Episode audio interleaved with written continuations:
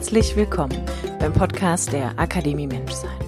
Wie der Name schon sagt, geht es hier um dein Menschsein. Denn alles in deinem Leben steht und fällt mit dir, weil du der wichtigste Mensch darin bist. Mein Name ist Kim Sternemann, ich bin Coach, Yogalehrerin und Gründerin der Akademie Menschsein.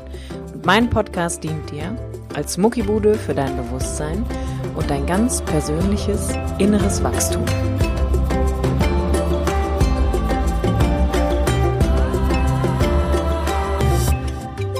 Hallo, schön, dass du wieder da bist beim Podcast der Akademie Menschsein mit mir, Kim Sternemann. Die heutige Episode ist ein Interview mit der wunderbaren Lisa Scher, Amputee Tattoo Model. Lisa und ich sind vor einiger Zeit bei Instagram live gegangen, als das mit der Corona Zeit angefangen hat und die Leute vermehrt zu Hause bleiben mussten. Und da wir noch nicht genau wussten, wie wir einen Podcast über das Internet aufnehmen, sind wir in eine Live-Session bei Instagram gegangen und haben uns schon über ihre Reise unterhalten. Das gleiche machen wir hier auch nochmal in einem Podcast, weil Lisa ein unfassbar inspirierender Mensch ist. Und wenn man sie anguckt, dann sieht man, dass sie eigentlich ein gesamtes Kunstwerk ist. Lisa trägt eine Beinprothese und ist tatsächlich von Kopf bis Fuß tätowiert und erzählt ihre ganz persönliche Reise, als sie mit zwölf Jahren an Knochenkrebs erkrankt ist. Ich wünsche dir ganz, ganz viel Spaß beim Zuhören und lass dich von dieser jungen Frau, die wirklich voller Lebensfreude, Willenskraft und Herzblut ist, einfach ein bisschen inspirieren und mit auf ihre Reise nehmen. Okay. Ja, wir haben eine, eine zweite Runde, Lisa und ich, für ein Podcast-Interview. Wir waren ja vor, ich glaube, ungefähr zwei Wochen live bei Instagram und haben uns dann entschieden, wir machen noch ein richtiges Podcast-Interview daraus und haben jetzt auch Mittel und Wege gefunden, wie wir das trotz Corona machen können. Ja. Von daher, hi Lisa, schön, hi. dass du nochmal da bist. Hallo Kim, Dankeschön, gerne. Mega schön. Ich würde einfach ähm, super gerne nochmal mit dir in deine persönliche Geschichte einsteigen, weil du einer der Menschen definitiv bist, die ich so kenne, ja auch schon irgendwie ein ganzes Leben, die äh, eine, eine Verwandlung, könnte man sagen, hingelegt habe, die sehr, sehr, sehr inspirierend ist. Und ich habe es damals schon gesagt und ich muss es jetzt nochmal sagen. Ähm, ich kenne dich irgendwie schon dein ganzes Leben und ich finde es immer wieder erstaunlich, dass sich ja dein komplettes Äußeres eigentlich so um 360 Grad gedreht hat. Aber die Lisa, die da drin steckt, die ich kenne, mit all ihrer Kraft und ihrer Power und ihrer Sensibilität und auch Liebe ist, hat sich nie verändert und die ist einfach noch da. Und ich würde einfach super gerne nochmal mit dir über deine eigene persönliche Geschichte reden. Okay, soll ich einfach mal anfangen, einfach erzählen? Nimm, äh, lass uns doch, lass uns mal den kleinen Sprung wagen in den Moment, wo ähm, eigentlich dein recht junges Leben so ein bisschen ins Wankeln gekommen ist. Mhm. Ähm, ja, das war damals, da bin ich zwölf Jahre alt geworden und kurz davor fing das ganze Theater, sag ich mal, an. Ähm, ich habe von jetzt auf gleich, ich hatte mich bei einer Freundin beim Spielen irgendwo am Bett gestoßen und habe dann von jetzt auf gleich eine dicke Beule bekommen, die sechs Wochen lang immer größer wurde statt weniger und äh, halt auch mhm. geschmerzt hat. Und dann sind wir zu vielen Ärzten gefahren, die dann zum Glück äh, eine Kleinigkeit gesehen haben und das war dann halt leider Knochenkrebs. Das haben die dann nach einer Biopsie festgestellt. Da wird dann erstmal so ein bisschen was rausgenommen und getestet. Und ja, dann fing das Ganze quasi an, ne? aus der Schule raus. Ich glaube, das war die sechste, sechste, siebte Klasse. Ähm, eineinhalb Jahre habe ich dann Chemotherapie bekommen, um den Tumor kleiner zu machen. Dann äh, folgte eine große Operation, wo dann der Tumor und der ganze befallene Knochen ersetzt wurde. Ähm, ich habe quasi jetzt nur noch Titan äh, in dem Stumpfbein drinne. Und ja, mhm. dann haben die noch mal ein bisschen Chemo hinterher, ein halbes Jahr, und dann war ich quasi fertig. Und okay. nach fünf Jahren gilt man halt erst richtig als geheilt. Aber ähm, ja, ich war dann quasi durch und dann musste ich das Schuljahr wiederholen und dann fing das quasi wieder an mit dem Leben. Kannst du einmal noch erzählen? Du hast gesagt, du warst dann quasi fertig. Wie war, wie war so dein Leben danach dann? Also was war so die größte Veränderung, die du für dich da eigentlich erlebt hast? Ähm, also das war relativ viel, was die Menschen angeht, äh, mit Veränderungen verbunden. Meine Familie war natürlich da, wie vorher auch. Ähm, Freunde hatte ich jetzt vorher auch nicht Unmengen. Das ist halt so in der Schulzeit, da war vielleicht ein oder zwei Freunde und davon ist dann einer zweimal vorbeigekommen und danach habe ich die auch nie wieder gesehen so. Und ähm, mhm. als ich dann rauskam, da fing es dann an, da bin ich in ähm, die Punker-Szene gerutscht oder reingeraten, sag ich mal, ähm, und war da auch sehr ähm, glücklich mit, habe dann auch tolle Freunde kennengelernt, das erste Mal eine Clique gehabt ähm, und habe mich da auch wohl aufgehoben gefühlt, weil alle mich so genommen haben, wie ich war und keiner äh, diese Behinderung beachtet hat. Also ich muss noch sagen, ich habe zwar den Krebs quasi ähm, besiegt gehabt in dem Moment, aber ich hatte äh, durch die ganzen Implantate und so hatte ich ein steifes Knie und bin auch weiterhin mhm. ähm, zehn Jahre lang nach der OP äh, mit einer Gehhilfe gelaufen, weil das rechte Bein einfach komplett äh, steif und total dünn und schwach war, ähm, weil halt auch Muskeln rauskamen. Von, so.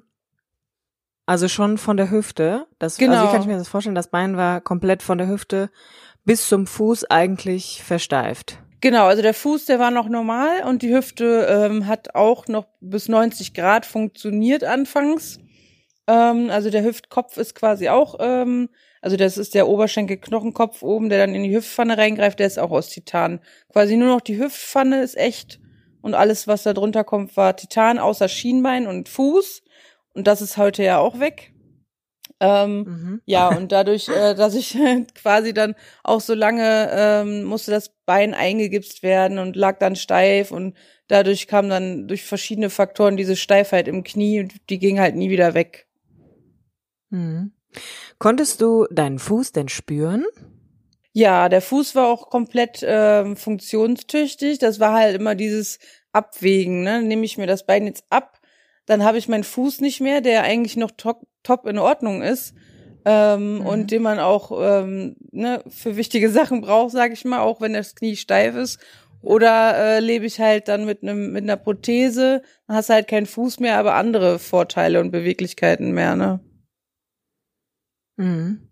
Das heißt, du warst dann ungefähr 14 als dann klar war, okay, der Krebs, der ist jetzt erstmal vorbei, aber das Bein bleibt jetzt auf jeden Fall steif. Das war so die Ausgangssituation. Genau, also das war aber alles eher ein schleichender Prozess. Also anfangs äh, während der Chemo noch, also kurz nach der OP, dann hatte man natürlich eine Reha und ähm, zu Hause private Physiotherapie, weil ich war ja noch in Chemo und war total schwach, dünn und halt immer noch äh, ne, durch die Chemo halt geschwächt und ähm, war halt auch äh, pubertär, sag ich mal, und wollte halt auch nichts da dran fassen lassen und hab's halt auch nicht machen lassen von anderen dann, ne? musste die Narbe eigentlich mhm. massieren und das alles ist halt irgendwie weggefallen. Und ähm, diese, ja, die Physio hat halt nicht wirklich was geholfen und hat halt nur wirklich Schmerzen gebracht. Und dann ist es irgendwann von, äh, glaube ich, von 0 auf 20 Prozent Beugung im Knie und dann ist das wieder zurück auf null. Und dann ist es halt wirklich so geblieben. Ich habe jahrelang mal wieder versucht, da was zu tun. Ähm, da würde aber nie wieder was gehen, haben alle Ärzte gesagt. Und dann war ich auch bei vielen Ärzten und habe halt immer wieder gefragt, jedes Jahr, ähm, ob es irgendeine OP-Möglichkeit gibt. Und ja, die haben mich halt immer quasi wieder abgespeist und gesagt, komm erst wieder, wenn du ausgewachsen bist, wenn du 18 bist. Ah, du lebst ja gut, ne, ist doch alles gut, ist doch Bein ist doch dran, du bist gesund, sei froh, ne. Sowas hat man dann halt immer gehört. Aber es mhm. war halt es war nicht mein Bein in mein, von meinem Gefühl her, ähm, wie ein Fremdkörper eher. Und ich habe mich geschämt dafür, weil er steif und dünn war und komisch aussah. Die Narbe war total dick und verhärtet und verklebt am Knochen dran, also am Titan mhm. und total unangenehm alles. Ja, deswegen ähm, habe ich das halt nicht so hingenommen. Ne? Für mich war das halt nie äh, beschlossene Sache. Das war eher nur so aufgeschoben bis ich dann irgendwann was finde, was mir hilft, so. Woher kam das, dass du da dieses tiefe Bedürfnis danach hattest, dich trotzdem weiter so nach einer Lösung umzugucken. Also du hättest ja, ne, ich meine, mehr oder weniger hat man ja auch recht, wenn man dann sagt, ja komm, du hast jetzt ein steifes Bein, aber dafür bist du gesund, du hast keinen Krebs mehr. Woher kam so der Wunsch danach, eine Lösung zu finden? Ähm, also ich habe halt nie, wie gesagt, hingenommen, dass es alles ist. Also es war für mich nicht alles. Ich habe immer gesagt, das kann ja nicht sein. Mhm. Äh, es muss noch mehr geben. Und ähm, das kann nicht sein, dass das jetzt mein Leben sein soll für immer so. Ne? Und das war halt immer so in mir drin. Und da ich auch mich nie mit meinem Bein identifizieren konnte, ähm, war das für mich immer klar, dass irgendwas passieren muss. Ne? Ich habe 14 Jahre lang mit dem steifen Bein irgendwie gelebt, ähm, habe mich damit arrangiert, aber es war trotzdem immer im Hinterkopf, äh, dass das nicht für immer so sein sollte oder dass es auf jeden Fall nur äh, jetzt für eine Weile so ist. Ähm, ja, die Ärzte haben mich natürlich immer wieder äh, runtergeholt von meinen Träumen, sage ich mal so ganz klar. Ne? Ich war dann da und da und dann war ich in München und keine Ahnung, Heidelberg. Und alle haben immer gesagt, weil das halt so speziell ist und so so individuell. Also es ist halt nicht vergleichbar mit anderen äh, Menschen oder Krankheiten, äh, weil so viele Faktoren mhm. ineinander fließen. Ne? Das mit den steifen Knie sollte ja nicht so sein. Das war jetzt nicht gewollt. Das ist halt einfach durch verschiedene Sachen passiert, durch die Dehnung der Mus äh, der Sehnen. Ne, haben die eine, mein Implantat haben die vergrößert eingesetzt, weil ich ja noch gewachsen bin. Äh, dann vorher in Gips eingepackt, ah, ja. damit nichts kaputt bricht durch den Krebs, dass der dann streut. Ne, solche Sachen waren dann halt ähm, ja das Problem, dass es dann steif geworden ist. Ja, und ich habe mich dann halt nie damit zufrieden gegeben, ne? weil ich wusste, irgendwas wird auf jeden Fall möglich sein und wenn ich es irgendwann abnehmen lasse, dann ist das halt so, ne? Mhm. Gab es irgendein Vorbild in der Zeit? Also gab es irgendjemanden, an dem du dich orientiert hast, wo du gesehen hast, die hat das auch geschafft, also versuche ich das auch für meinen Lebensweg irgendwie zu übernehmen? Ähm, zu der Zeit eigentlich nicht, weil zu der Zeit kannte ich eigentlich keinen einzigen Menschen, der überhaupt mal Krebs hatte. Das war auch äh, ein, ja. ein einschlägiges Erlebnis, sage ich mal so, als ich mich dann über die Amputation erstmal richtig äh, informiert habe, als mein Arzt mich darauf hingewiesen hat, hey, äh, wenn du das wirklich willst und was machen willst, das wäre jetzt eine Option, lass es dir vielleicht amputieren, so, ne? Und dann habe ich halt angefangen, mich zu informieren, habe mhm. überall Recherche gemacht. Da war ich in der Zeit halt arbeitslos und dann habe ich halt sowieso mal mehr darüber nachgedacht, was mein Leben jetzt ist und so, ne? Und ähm, dann habe ich im Foren gesucht und in Facebook-Gruppen viele Leute getroffen, die dann auch äh, selber amputiert waren. Habe mir dann halt viele Meinungen und Infos und Tipps eingeholt, ne? Und auch von jedem die einzelne Geschichte gehört. Und jeder hat halt seine eigene Geschichte, die komplett unterschiedlich immer ist. Und ähm, da war dann vielleicht von 100 oder so, waren dann zwei dabei, die ansatzweise ähnliche Geschichten hatten wie ich mit dem steifen Bein und dem Implantat und so, ne?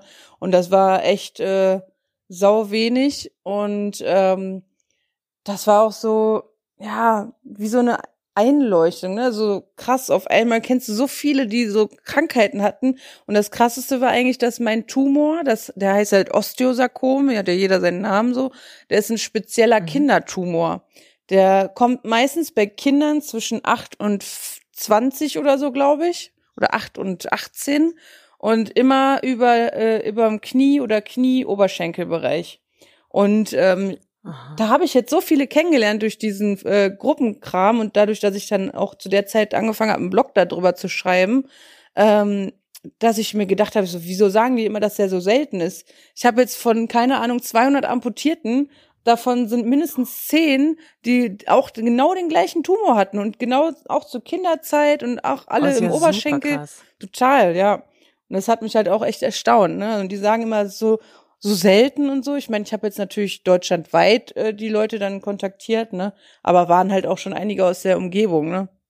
Heinrich Popov zum Beispiel, den, der ist bei meinem Techniker, der ist ein Paralympikläufer und der ähm, hatte auch diesen Tumor als Kind. Wahnsinn. Ja. Also Wie war das so, als du dich das erste Mal mit dem Gedanken angefreundet hast, zu sagen, okay, vielleicht lasse ich mir das Bein abnehmen? Ähm, also am Anfang ging es mir um eine andere OP-Möglichkeit, die in meinem Kopf geschwirrt hat, weil ich mich viel informiert hatte.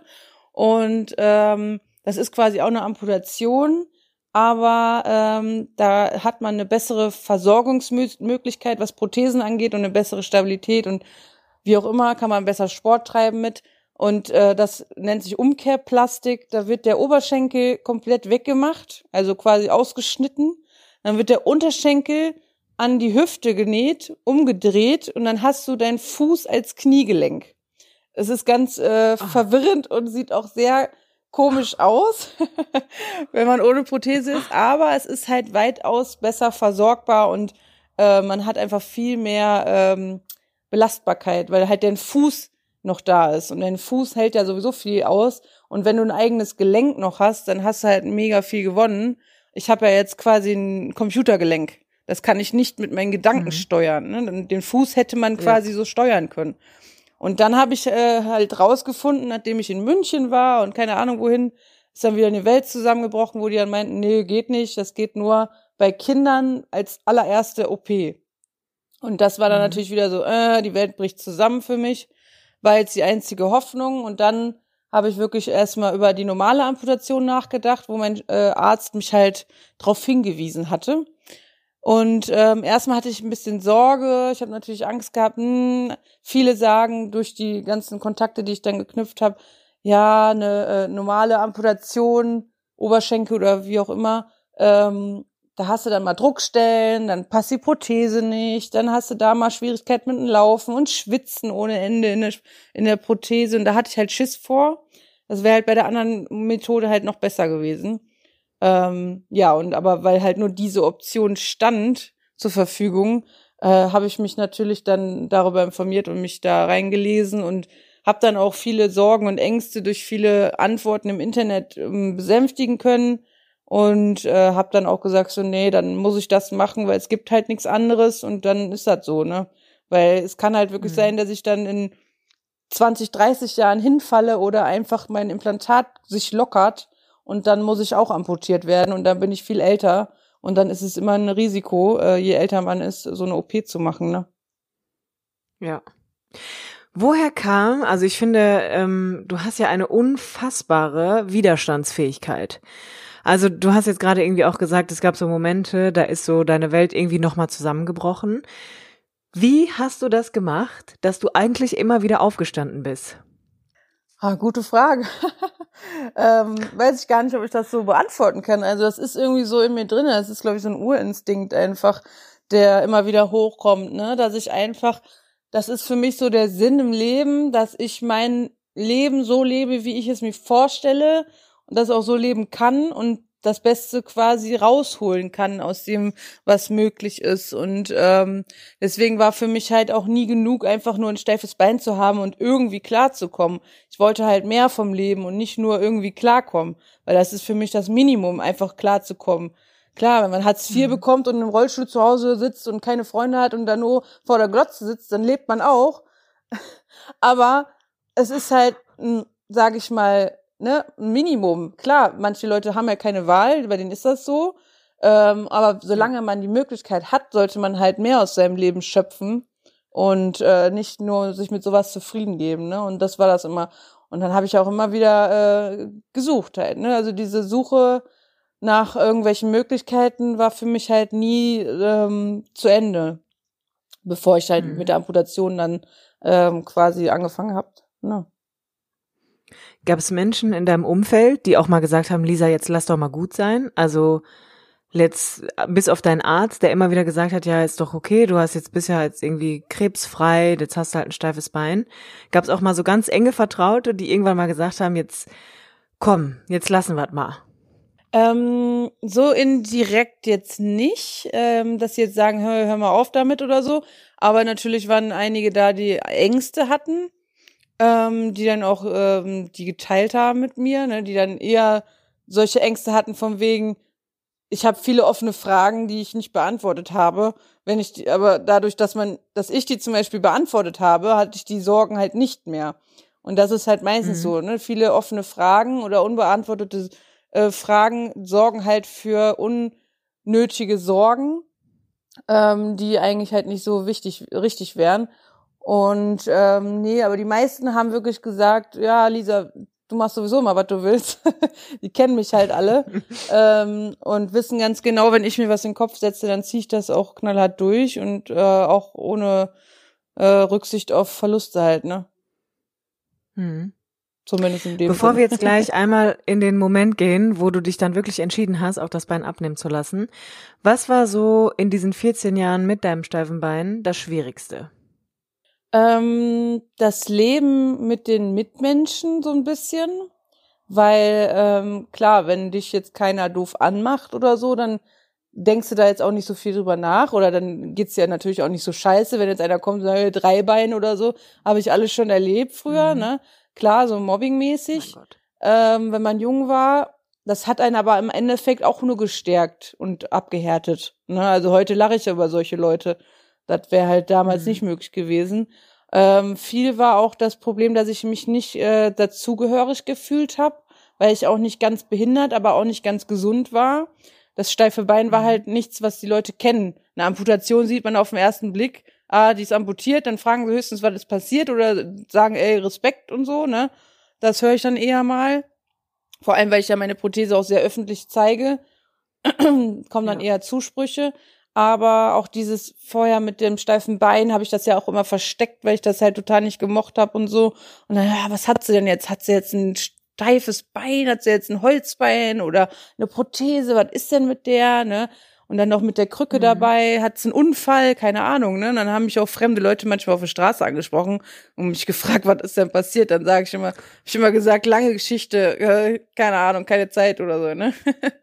und Mhm. ähm, ja, und dieses klar mitmachen, ne? Also gerade als junger Mensch will man halt mitmachen und vieles ging natürlich nicht dann wie mit anderen Freunden, die dann irgendwie rumtouren, Skateboard fahren oder solche Dinge machen. Ähm, heute gehen natürlich einige Sachen auch immer noch nicht, aber dafür immer noch mehr als vorher. Ähm, aber natürlich habe ich mich früher auch nicht so viel getraut wie jetzt, weil das steife Bein war schon Mhm. sehr empfindlich und wäre auch sehr zerbrechlich gewesen. Ich hätte nur einmal hinfallen müssen, dann wäre das Implantat durch.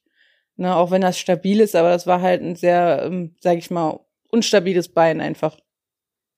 Mhm.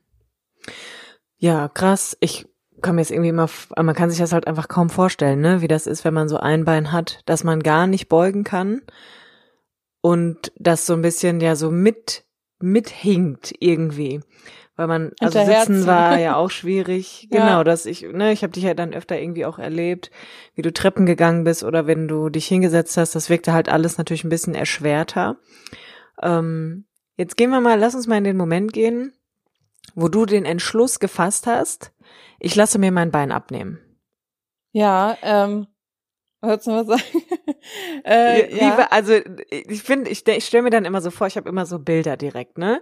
Und denk dann, war das, gab so einen Moment oder war eigentlich der Weg dahin, der dich mehr und mehr und mehr in diese innere Sicherheit geführt hat, dann am Ende zu sagen, okay, am jetzt keine Ahnung, 17. November mache ich das. Dann ist der OP-Tag und dann weiß ich, dann wird's gemacht. Ja, das war erst so ein bisschen, ähm, wie du sagtest, so ein schleichender Weg, also so ein Prozess.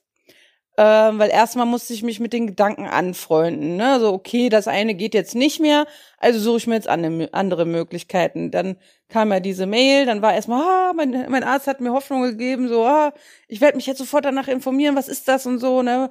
Und dann habe ich äh, erstmal wieder Hoffnung gehabt, dann musste ich mich ja erstmal anfreunden, ja, was wäre denn, wie wäre das dann wohl und wie würde das wohl aussehen? Wie wäre wohl mein Alltag damit und Arbeit und etc. pp, Privatleben, ne? Und ähm, dann habe ich mich natürlich viel informiert in der Phase. Dann hatte ich das erste Beratungsgespräch deswegen mit meinem Arzt, ähm, der mich auch übrigens als Kind äh, mit dem Tumor operiert hatte. Und Okay. ähm, ja, das ist so der gleiche gewesen.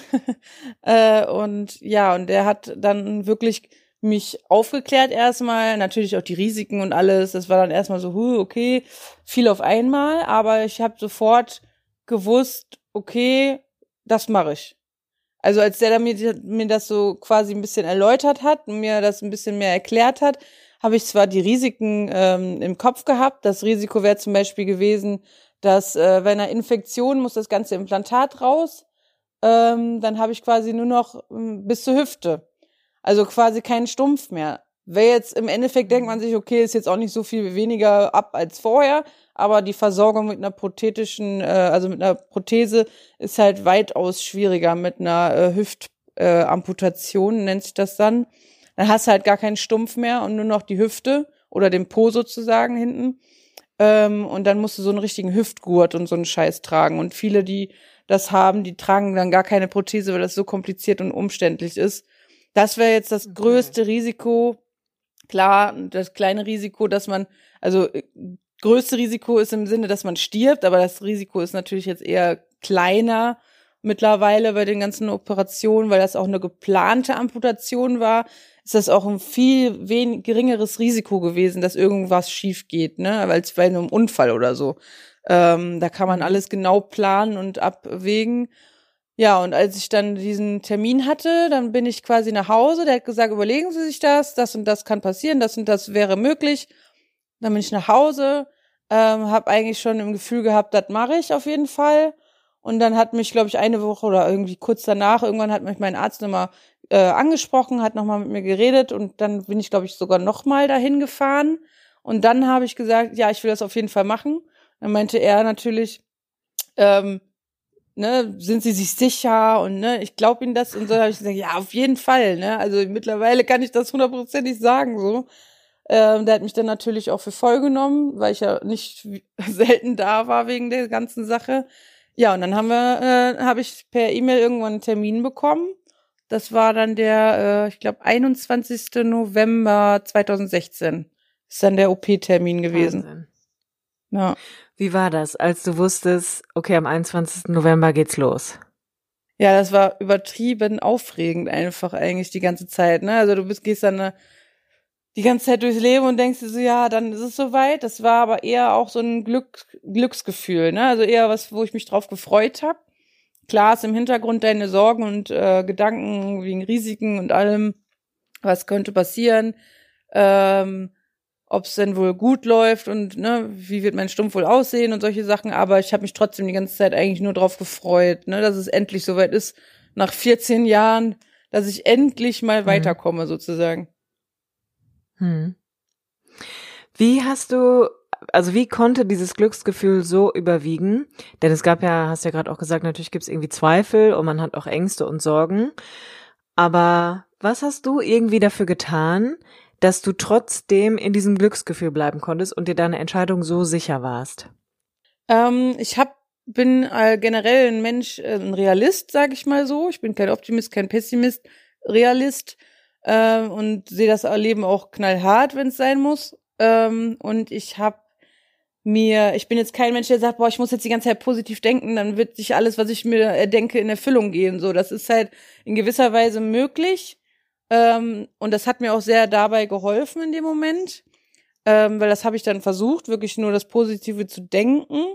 Ich wusste ja, was ich mache und ich wusste ja, was die Risiken sind. Was bringt es mir dann, die ganze Zeit immer wieder meine Ängste durchzuspulen. Es bringt mir halt nichts. Oder zu von anderen Leuten zu hören, da habe ich dann auch Abstand von genommen und anderen Leuten gesagt, bitte kommt mir nicht mit euren negativen Vibes, besser gesagt, oder mhm. euren äh, Gedanken. Ne? Ich habe mir alles gut durchdacht, ich habe mir alles mehrfach überlegt und ähm, weiß, wie die Risiken sind und ich ne, weiß, wo ich mich drauf einlasse. Äh, ich will mich aber nicht runterziehen lassen, weil das kann halt natürlich immer mal passieren. Und ähm, das war dann auch bei meinem Ehemann so, ne, dass ich dann ähm, teilweise drüber reden wollte, weil ich Sorgen und Ängste hatte. Und er konnte nicht so richtig drüber reden, weil er das so ein bisschen noch auf die Warteschleife geschoben hat. Äh, so von wegen, ja, ich kümmere mich dann darum, wenn es soweit ist. Jetzt kann ich mich da irgendwie noch nicht so richtig mit abfinden oder mit anfreunden. Und dann habe ich den gezwungen, ähm, ein paar Seiten durchzulesen mit Infos darüber und dann ging es auch besser und dann konnten wir uns auch drüber unterhalten. Ne? Das waren halt auch wieder diese ungeklärten Fragen bei ihm. Ähm, ja, und dann habe ich halt wirklich die ganze Zeit versucht, äh, halt positiv an die ganzen Dinge zu denken, die dann besser gehen. Ne? Das erste Mal wieder, äh, keine Ahnung, Fahrrad fahren, das erste Mal wieder irgendwelche Sachen machen, erste Mal nur mal auf dem Stuhl sitzen, normal die Treppe runterlaufen, so ganz normale Sachen ähm, auf die ich mich dann halt gefreut habe. Ne, dass vielleicht mal irgendwann wieder Schlittschuh laufen, habe ich bis heute noch nicht ausprobiert. ähm, solche Dinge halt. Hör mal, ne? das machen wir diesen Winter. wenn, wenn Corona vorbei ist, gehen wir zweimal Schlittschuh ja. laufen. auf jeden Fall. Mit äh, Schutzkleidung und diesen kleinen äh, Helfern für Kinder. Ja, genau. Genau. Ja, das sind so Ja, die Wahnsinn. Sachen. Ne? Und nach 14 Jahren, da hast du so eine Hoffnung, die ganze Zeit hast du diese Hoffnung, irgendwas weiß ich, da ist ein kleiner Lichtschein in meinem Kopf, ich weiß, da ist irgendwas und irgendwann wird das kommen zur richtigen Zeit und dann passiert es und dann bist du einfach so glücklich darüber, dass es endlich weitergeht, dass dir alles andere scheißegal wird, sozusagen, ne? Ja. Kannst du dich daran erinnern, dass du ins Krankenhaus gefahren bist am 21. November und du, da wird man ja immer vorher so schön verkabelt, bevor man die Narkose bekommt. Kannst du dich an den Moment erinnern, wo du wusstest, okay, wenn ich jetzt gleich die Augen zumache, dann wache ich ohne ein zweites Bein auf? Ja, also erstmal, also einen Tag vorher bin ich ja reingegangen äh, ins Krankenhaus. Wirst ja immer eine Nacht vorher quasi meistens reingebracht, weil das ja so früh anfängt. Und ähm, dann war natürlich total aufregend, ne? also so nervös ohne Ende. Ähm, ich habe dann ähm, einen Abschiedsbrief geschrieben an mein Bein sozusagen. Das habe ich so ein bisschen aus Club der Roten Bänder abgeguckt. da haben die das nämlich Ja. auch gemacht. Äh, das Buch habe ich auch gelesen äh, von Albert Espinosa zu der Sendung äh, Glücksgeheimnisse der gelben Welt. Das hat mich auch sehr äh, motiviert und positiv gestärkt, gerade zu der Zeit, weil er halt auch so viel Krebs hatte und alles überstanden hat und immer alles positiv gesehen hat. Ähm, Hm. da habe ich auch gelernt, dass es keine Verluste im Leben gibt, sondern nur Gewinne. Ich verliere kein Bein, sondern ich gewinne einen Stumpf und ein neues Leben so, Ja. ne? Und ähm, ja, dann habe ich äh, mich, glaube ich, noch von meinem Bein selber verabschiedet, quasi kurz vor der OP, haben wir noch so draufgemalt und so. Die Ärztin musste auch so ein X da draufmalen, damit die nicht das falsche Bein abnehmen. Total bescheuert. Ähm, ja, und dann ging es halt in den OP. Äh, eigentlich war ich nicht so aufgeregt oder beziehungsweise nicht so ängstlich. Ich habe mich eher gefreut, aber ich habe dann doch eine richtige Panikattacke bekommen im Vorraum von der OP. Ähm, aber nur wegen diesem blöden Schmerzkatheter, der gelegt wurde. Der musste nämlich, wie mir gesagt wurde, bei Bewusstsein gelegt werden, an meiner Leiste und Hüfte. In den Nerven wird ein Schlauch eingeführt. Ähm, und das muss ich merken, weil wenn die was falsch machen, dann gehe ich an die Decke. War natürlich sehr aufbauend. Und äh, das zweite Problem war dann, ich war total ängstlich und am Heulen, weil ich dann eine Panikattacke hatte, ähm, weil ich das nicht kannte halt, ne, dieses Ungewisse. Klar, die Amputation, okay, war das eine. Narkose habe ich auch schon ein paar Mal gehabt, da bin ich nicht mehr so ähm, ängstlich vor, aber diese komische Katheter war komplett neu. Und ähm, dann hatte ich das zweite Problem, dass ich einen Anästhesisten hatte mit zwei kleinen Blondinen, also junge Mädels, die dann irgendwie wahrscheinlich Auszubildende waren oder so. Ich habe keine Ahnung. Und ähm, dann hat wirklich der Arzt dem einen Mädchen angeleitet, wie sie den Katheter einlegen soll. Und ich war bei Bewusstsein und war die ganze Zeit hysterisch am Heulen und Schreien. Und ich war wirklich so am Ende. Und dann legst du so auf der Seite und guckst auf so einen Monitor mit so einem, äh, wo die dann mit, ähm, wie nennt sich das nochmal hier? Ach, sag mal schnell. Wie beim Ultraschall, Mit dem genau, Ultraschall? Ultraschall. Und dann gucken Ja. die, ob die Nadel richtig reingeht und so. Und dann siehst du nur dieses Bild die ganze Zeit. Und die eine Helferin hat mich die ganze Zeit getröstet und ich war am hysterisch heulen ohne Ende. Ja, und das Ende vom Lied war, natürlich war der Schmerzkatheter nicht richtig drin. Die mussten während der OP in Narkose, was man eigentlich nicht machen sollte, nochmal neu legen. Und äh, ich hatte dann nur einen Tag meine Ruhe und am zweiten Tag fing es dann richtig an mit Schmerzen. Das war leider das Problem, weswegen ich heute noch äh, Phantomschmerzen habe. Dadurch sind die Wahnsinn. chronisch geworden. Also Ich gehe davon aus, dass es daran lag, weil der Schmerzkatheter dann auch ausgelaufen ist und solche Sachen. Ähm, ja. Naja, aber im Endeffekt war ich dann quasi nach der OP eigentlich ziemlich happy erstmal. Ich bin im Aufwachraum aufgewacht, so die Decke weggeschmissen als erstes und habe so voll besoffen erstmal so runtergeguckt. Und von der Perspektive aus sah das natürlich sehr kurz aus. Und ich denke so, nein, Ja. weil je kürzer der Stumpf, desto schwieriger ist die prothetische Versorgung. Und dann hatte ich erstmal Angst, Ja. so, hm, ist ja jetzt doch ganz schön kurz, hoffentlich wird das alles äh, funktionieren, so, ne? Und dann bin ich aber quasi nach oben gekommen. Ähm, in äh, quasi nach dem Aufwachraum und habe dann erstmal bei richtigen bei Sinnen quasi das Bein gesehen und fand das eigentlich sehr schön und habe vorher auch tatsächlich gesagt, äh, ich habe Angst, ich werde das wahrscheinlich niemals öffentlich zeigen oder so, ne? Die Sorgen, die halt jeder irgendwie hat, ähm, weil es gibt natürlich auch Stümpfe, die nicht so schön gelungen sind den Ärzten, die dann leider nicht so schön mhm. aussehen. Ähm, und dann bin ich halt aufgewacht, habe den gesehen und fand den total schön und habe direkt ein Foto gemacht und das gepostet, weil ich äh, ja sehr äh, happy war damit. Ne, es war eher wie so ein Gefühl, dass ich gerade neu geboren worden bin. Wahnsinn. Wie war das für deinen Mann und so deine Family, das erste Mal dann deinen Stumpf zu sehen, als sie dich besucht haben? Ähm, bei meinem Mann war das so, der war ja die ganze Zeit da, der hat dann quasi gewartet auch und so. Und ähm, da habe ich dann auch gesagt, so ja, guck mal so, ne, hab direkt die Decke weggemacht, guck ihn dir an so. dann hast du es hinter dir so, ne. Ist ja nicht schlimm, aber diese Überwindung erstmal das erste Mal sowas zu sehen und dann natürlich frisch operiert mit Tackern und all so Schläuchen und so ein Kram ist ja eh nicht so schön anzusehen. Mhm. Ähm, und dann habe ich das quasi trotzdem so, ne, guck jetzt hin, weil je länger du wartest, desto schlimmer ist die Überwindung. so, und das war dann auch so. Also er hat dann auch hingeguckt und alles war ganz normal und cool. Dann sieht er gar nicht so schlimm aus und hö, ne? Ja, und ähm, also der konnte sich da relativ schnell, sag ich mal, mit anfreunden. Ne? Der hat mich ja mit steifen Beinen damals kennengelernt und kannte mich quasi nicht vorher. Da war ja relativ jung mit zwölf. Ähm, ja, und der fand das ganz gut. Und ja, meine Familie hat das jetzt nicht, sage ich mal, an die Glocke gehangen. Ne? Die haben jetzt nicht gesagt, äh, sieht krass aus oder schön oder hässlich oder wie auch immer. Äh, die haben nur gesagt, ja, ja. cool und ne, waren halt hauptsächlich froh, dass alles gut gegangen ist und alle äh, happy waren, so, ne? Vor allem ich mit der Situation. Wie ist dein Leben heute mit Prothese? Ähm, heute, nach fast dreieinhalb Jahren sind es jetzt sogar schon, ähm, bin ich so halbwegs angekommen, muss ich sagen. Oder kann ich sagen. Ähm, der Weg dahin war aber sehr mühsam. Also klar, alle sagen dir, oh, du musst Geduld haben. Jeder hat dir das gesagt in der Zeit danach. Ne? Boah, das war das Schlimmste. Ich bin irgendwann so aggressiv geworden, wenn das einer gesagt hat, weil ich halt wirklich von jedem Zweiten gehört habe. Ich so, ja, ich kann ja auch nichts anderes machen als Geduld haben. Ähm, ist immer so einfach gesagt, ne? Äh, das Problem mhm. am Anfang war halt, ich bin drei Monate nicht wirklich zum Laufen gekommen, wo ich eigentlich hätte laufen können, weil mein erster mhm. Techniker ähm, das nicht so hingekriegt hat, dass es funktioniert hat. Also der hat irgendwie sieben oder acht Schäfte gebaut, das sind die Teile, wo ich dann drinne stecke in der Prothese. Äh, die haben alle nicht gepasst. Ich konnte alle, also die haben zwar teilweise gepasst, aber ich konnte nicht damit laufen. Es hat dann wehgetan, dann hat es, äh, bin ich irgendwie weggekippt und das ist halt sehr speziell bei mir mit meinem Stumpf.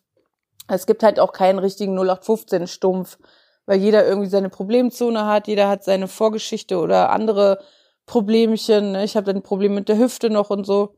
Und ja, dann ähm, musste ich erstmal nach sieben Schäften und drei Monaten akzeptieren, okay, ich mag ihn zwar, aber ich muss jetzt mal langsam einen anderen Techniker nehmen, weil ich komme nicht voran. Ja, dann ja. war ich bei dem nächsten, dann hast du halt erstmal diese Übergangsphase, wo du dann erstmal viel Volumen noch verlierst wegen dem Wundwasser und so. Dann hast du halt immer so einen durchsichtigen Schaft, der wird immer wieder warm gemacht und angepasst, ähm, enger gemacht und da ist es halt sehr nervig, sage ich mal. Also arbeiten oder so kann man natürlich in der Zeit sowieso nicht.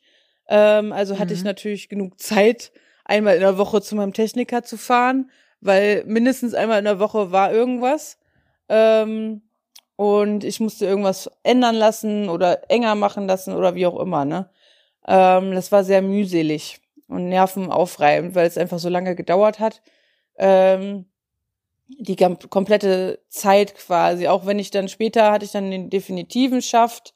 Das ist dann der bleibende sozusagen, der aus Carbon ist, so richtig hart und fest und den kannst du auch nicht mehr verändern. Krass.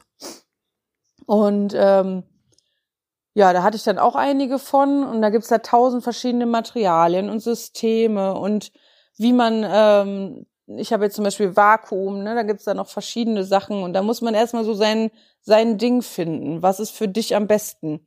Weil jeder hat seine anderen äh, Probleme und Vorlieben und deswegen musst du einfach alles ausprobieren, um irgendwann zu merken, okay, davon ist das gut, von dem Ding ist nur das eine Ding gut oder das, ne, dieses Teil ist von dem System gut, also musst du das irgendwie alles verbinden und dein eigenes Teil so rauskriegen, ne, rauszufinden, was mhm. für dich gut ist. Und da bin ich jetzt zu 90 Prozent angelangt heute, nach dreieinhalb Jahren. Ähm, andere sind oh, da auf jeden Fall wesentlich schneller. Ähm, ist jetzt nicht bei jedem Amputierten so, dass das so lange dauert, ne? Aber äh, ich war natürlich auch einer der Amputierten, die alles ausprobieren wollte und sich mit dem ja. Scheiß, sage ich mal, nicht zufrieden gegeben hat, ne? Weil ich wusste, was geht. Ja. Ich habe mich auch sehr viel technisch informiert, weil ich die ganze Materie so interessant fand. Wollte dann auch die Ausbildung anfangen. Das hat dann nicht geklappt, äh, weil es einfach körperlich zu anstrengend ist. Ähm, ja, und äh, deswegen habe ich natürlich ein bisschen mehr Wissen gehabt als vielleicht andere Leute, die sich da nicht so interessieren für. Mm. Und habe dann dementsprechend gesagt, so, ich will das Knie haben, das wusste ich schon, bevor ich amputiert wurde. äh, musste natürlich alles testen, weil im Endeffekt weiß ich trotzdem nicht, ob das dann nachher das richtige Knie für dich ist.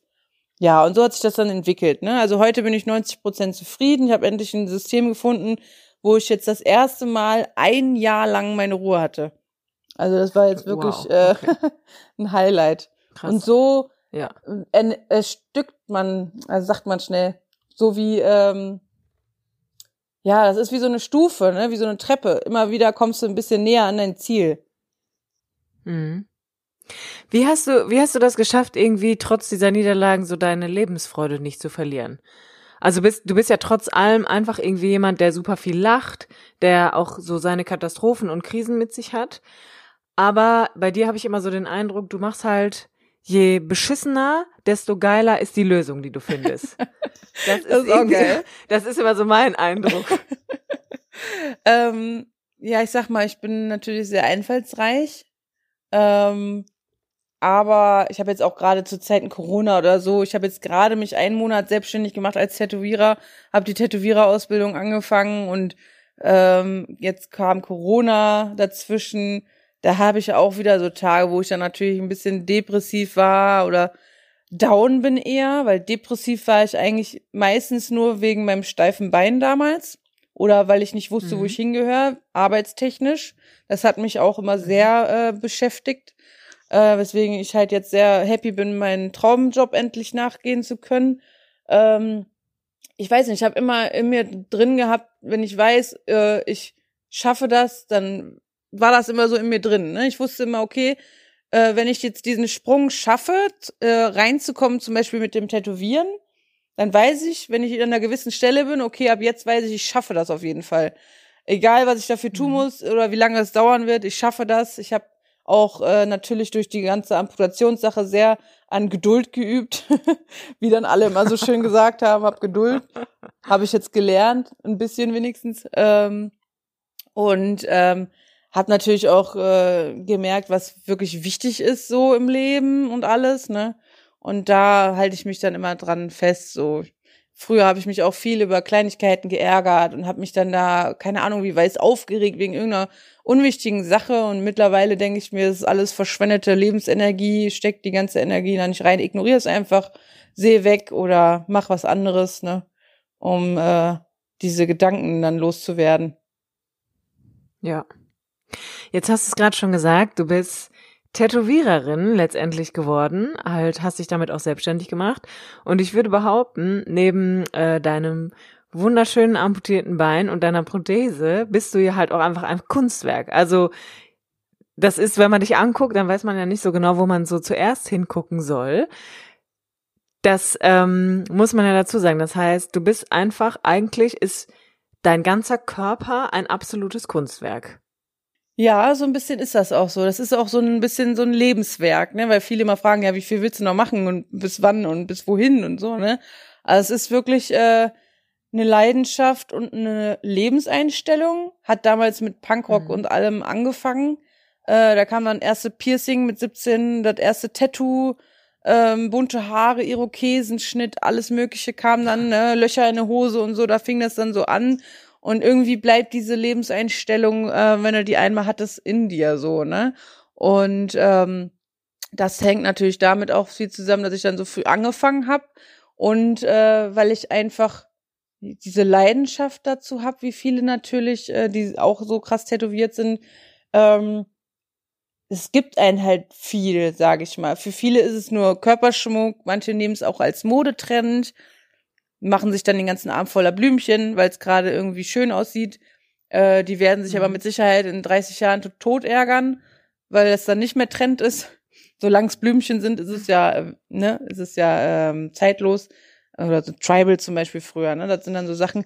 Aber ähm, für mich sind Tattoos halt mehr als einfach nur äh, Farbe oder ja, Schmuck so, ne? Das ist so bedeutend. Ich mache alles mit Bedeutung und jedes Tattoo mhm. hat mich irgendwie in den Jahren immer ein bisschen gestärkt irgendwie so, dass ich halt wirklich so pam, ich zeig das jetzt nach außen hin, so was ich fühle oder was ich denke und wie meine Einstellung ist und ähm, scheiß drauf, was andere sagen.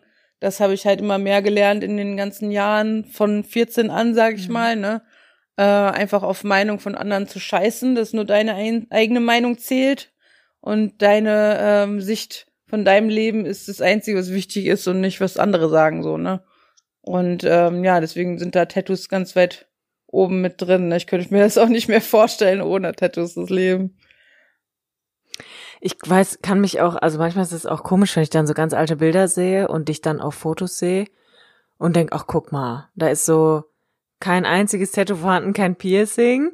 Und ich muss halt ganz ehrlich sagen, ähm, ich guck dich halt super gerne an. Also auch so auf Fotos, dass ich immer so denke, das ist irgendwie schön. Man weiß nicht so genau, wo man zuerst hingucken soll. Und man sieht sich, ich habe immer so den Eindruck, man sieht sich gar nicht satt an dir. Also man kann so alles hat irgendwie an dir ist so ganz besonders und hat so eine Geschichte irgendwie oder zumindest denkt man das dann. Würdest du auch sagen, dass das so deine, dass das so dein Weg ist, ähm, wie du so dein dein Leben, was jetzt bis jetzt, sage ich mal, hinter dir liegt, auch verarbeiten konntest, dass du dich einfach so zum Ausdruck für andere bringst? Ja, auf jeden Fall. Also gerade weil Tattoos halt so eine Bedeutung haben und irgendwie sind Tattoos deine Lebensgeschichte. Ne? Ich habe zum Beispiel äh, Alice im Wunderland auf dem Arm. Ne? Das ist äh, mein Lieblingsmärchen gewesen, als ich ein Kind war. Oder hab äh, Harry Potter Sachen und hab ähm, Sprüche, sehr viele, die ich alle zum Beispiel in Spanisch, äh, Spanisch habe, weil mein Vater aus Spanien kommt und ich da viel in meiner Kindheit war und das so äh, immer mein zweites Zuhause war, obwohl ich kein Spanisch sprechen kann. Ne? Ich mhm. hab dann ähm, viele Sachen, so Kämpferin auf Spanisch und solche Sachen, verrücktes Leben habe ich zum Beispiel tätowiert. Ähm, das sind alles so Sachen und die haben mich dann auch oft bestärkt und ähm, es ist halt sowieso klar, Tätowieren ist erstmal eine Sucht einerseits, aber andererseits ist es auch eine schöne Sucht, weil du einfach immer dieses Gefühl danach hast. Ne? Du bist immer so ein bisschen stolz und dann hast du immer so was Neues Schönes, wie wenn man jetzt shoppen geht. Nur dass du das für immer mhm. hast sozusagen. Ne? Das nimmt dir halt auch keiner mehr weg. Das ist auch das eins der einzigen Dinge, die dir kein Mensch der Welt wieder wegnehmen kann, ohne dass du das möchtest. so ne? Stimmt. Und das ist halt auch sehr schön ja. daran, was halt nicht bei vielen Dingen möglich ist. so ne? Und ähm, absolut. Ja, ich denke auch durch die äh, Tattoos habe ich mich natürlich auch, da bin ich auch viel selbstbewusster geworden mit den Jahren und solche Sachen. Ne, ähm, das hat mich auch schon äh, bestärkt nach den ganzen hm. Theater damals. Wenn du so heute zurückguckst, Lisa, würdest du alles genauso machen, wie du es gemacht hast? Mit der Amputation, mit den Tattoos und all den Dingen, die so eigentlich, für die du dich in deinem Leben entschieden hast? Auf jeden Fall, weil ich denke, ähm, jeder Weg ist dein Schicksal sozusagen. Es gibt zwar viele Wege, die man wählen kann, ähm, wie bei einem Spiel zum Beispiel, aber ähm, egal was für einen Weg du gehst, ist es deine eigene Geschichte. Und klar kann ich jetzt sagen, oh, vielleicht hätte ich die Amputation schon früher machen sollen, aber dann hätte es wieder andere Probleme gegeben. Dann hätte ich vielleicht nicht ähm, meine Feierzeit auf Festivals total ausleben können, weil das geht jetzt mit der Prothese nicht mehr so gut, auch wenn ich mit dem steifen mhm. Bein nicht so gut zu Fuß war. Aber jetzt schwitze ich halt sehr viel und tanzen und so ist dann natürlich auch wieder ein bisschen schwieriger. Ähm, solche Dinge, ne? Also das ist so wie, als wenn man jetzt in die Vergangenheit reist und einfach eine Sache ändert und du veränderst komplett deine Zukunft. Deswegen denke ich halt, dass ja. jeder Weg, den man geht, der richtige oder wichtige ist und man daran nichts ändern sollte. Genauso wie nicht sollte man halt irgendwas bereuen, weil es einen einfach nichts nützt, irgendwas zu bereuen, weil bereuen ist immer in der Vergangenheit und man sollte halt in der Zukunft äh, leben und äh, schauen und ähm, dann ist bereuen natürlich auch noch was sehr Negatives. Und es gibt halt keine mhm. falschen Entscheidungen. Also jede Entscheidung ist richtig, auch wenn sie vielleicht nicht gut ist, ist manche vielleicht schlecht, aber trotzdem ist jede wichtig zu gehen. Auch Fehler sind wichtig zu machen, weil man halt daraus lernt, ne? Mhm. Absolut. Was ist so eine Sache, die du jemandem mitgeben würdest, wenn der dir sagen würde, Lisa, ich stehe hier so vor einer Entscheidung und ich kann mich einfach nicht entscheiden. Ich weiß nicht, welchen Weg ich gehen soll. Ähm, ich sag erstmal immer ähm, ganz rational, schreib eine Liste, schreib Pro und Kontras auf von beiden Sachen oder von den Dingen, die halt zum Abwägen stehen. Ähm, dann guck erstmal, was sagt dein Kopf nach dieser Liste. Aber entscheiden tue ich eigentlich immer nach Bauch und Intuition und Herz, weil ähm, es bringt dir nichts. Klar gibt es viele Entscheidungen, wo du sagst, so, hm, da hast du zwar das und das, das dann scheiße ist, aber wenn dein Herz danach schreit oder dein Bauch und sagt, nein, das ist trotzdem das Richtige, auch wenn du dann irgendwas verlierst, Freunde oder Familie oder vielleicht einen Partner, weil du den äh, dich in den anderen verliebt hast, wie auch immer, was es für Entscheidungen dann gibt, die schwer sind. Ähm, trotzdem sollte man schon nach seinem Bauchgefühl gehen, finde ich. Auch wenn man äh, so eine Mischung findet, ist natürlich gut, aber manchmal geht so eine Mischung halt nicht. Wenn dein Kopf was ganz anderes sagt als dein Herz, dann äh, bringt dir das dann auch nichts, ne? Deswegen immer nach mhm. Herz und Bauch gehen und nicht auf andere hören. Man kann sich Meinungen einholen von anderen. ähm, man kann viele Meinungen hören von anderen, aber man sollte sich halt nicht so beeinflussen lassen. Und das ist halt leider meistens das Problem, dass man sich beeinflussen lässt, ohne es bewusst zu tun. Und deswegen ähm, sollte man halt trotzdem immer noch gucken, was man selber möchte halt, ne? Was ist der nächste große Wunsch, den du dir eigentlich erfüllen möchtest? Ähm, also beintechnisch sage ich jetzt mal, ist mein nächster großer Wunsch, dass ich auf jeden Fall ähm, zufriedener und fitter laufen kann und zufriedener mit der Prothese bin. Ich bin zwar jetzt bei, sag ich mal, 90 Prozent Zufriedenheit angelangt bei dem Schaft, ne? Aber es könnte auf jeden Fall noch deutlich besser sein mit mehr Sport und allem drum und dran. Da möchte ich auf jeden Fall weiter dran arbeiten und äh, beruflich auf jeden Fall, dass ich halt wirklich weiterkomme, bis ich dann irgendwann in ein, zwei Jahren äh, meinen eigenen Laden halt eröffne, der dann hoffentlich gut läuft. Mega cool. Ja, das sind Schön. die größten. Wahnsinn. Was ist so, gibt's was, was du abschließend gerne sagen wollen würdest? Auch so generell nochmal, also du bist ja jetzt auch irgendwie ganz aktiv auf Instagram. Da kann man dich finden unter, wie ist da dein Name? Genau, das ist ein bisschen vielfältig. Ich habe einmal meinen Model-Account, das ist ChaosCat, ähm, quasi mhm. chaos.cat wie die Katze. Äh, darunter findet man eigentlich aber alle Sachen von mir. Äh, dann habe ich meinen Blog, das ist das Leben mit Handicap. Den gibt es auf mhm. äh, Instagram auch nur als kleine Version. Ansonsten bei WordPress, den kann man ganz so einfach googeln. Äh, das Leben mit Handicap.